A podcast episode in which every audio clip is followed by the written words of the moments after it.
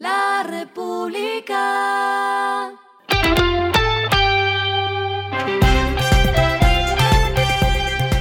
Al final de la jornada, esto es lo que debes saber sobre el comportamiento de los negocios, las finanzas y la economía. Las movidas de hoy fueron.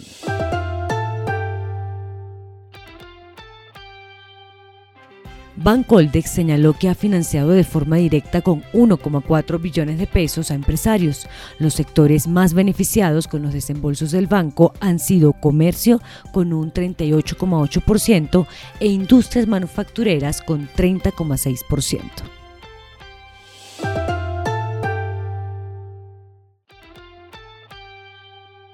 Ecopetrol cerrará el año con la entrega de 4 millones de barriles de crudo carbono compensado en tres continentes. La petrolera presidida por Felipe Bayón aseguró que hace poco vendió dos nuevos cargamentos de Castilla Blend con los que completa cuatro transacciones de este tipo en el año y supera 50% la meta establecida para esta vigencia.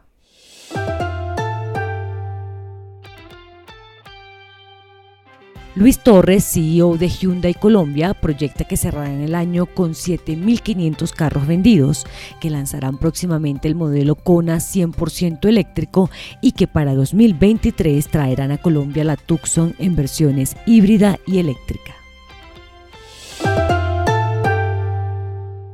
Lo que está pasando con su dinero.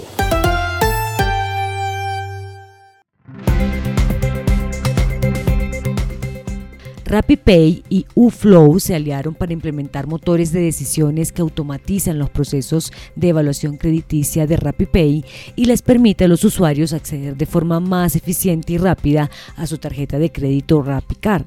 Algunos de los beneficios de este producto son no tener cuenta de manejo, permitir la devolución de 1% de cashback en cada compra o devolver hasta 5% de las compras al adquirir vuelos, reservas en hoteles o rentar carros directamente el botón de Rappi Travel dentro de la aplicación de Rappi.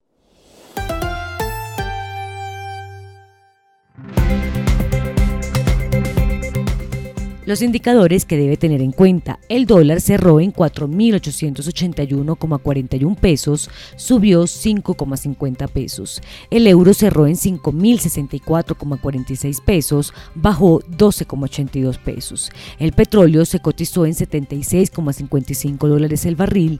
La carga de café se vende a 1.963.000 pesos y en la bolsa se cotiza a 2,22 dólares. Lo clave en el día.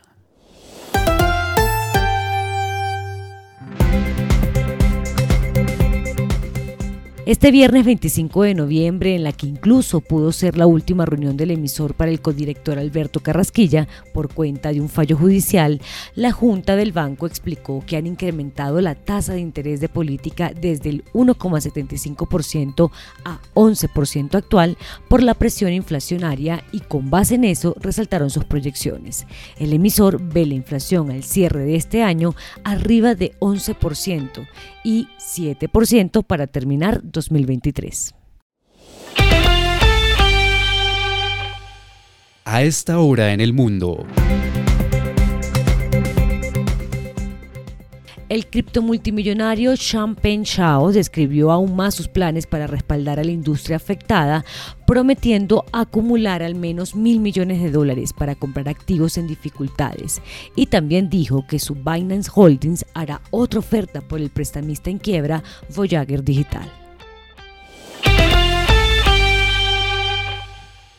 Y el respiro económico tiene que ver con este dato.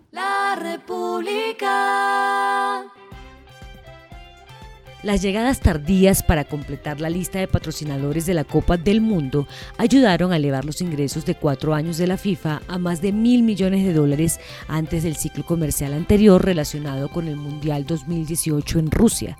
La FIFA anunció un posible récord de ingresos para el actual ciclo de la Copa Mundial al llegar a 7.500 millones de dólares. La República.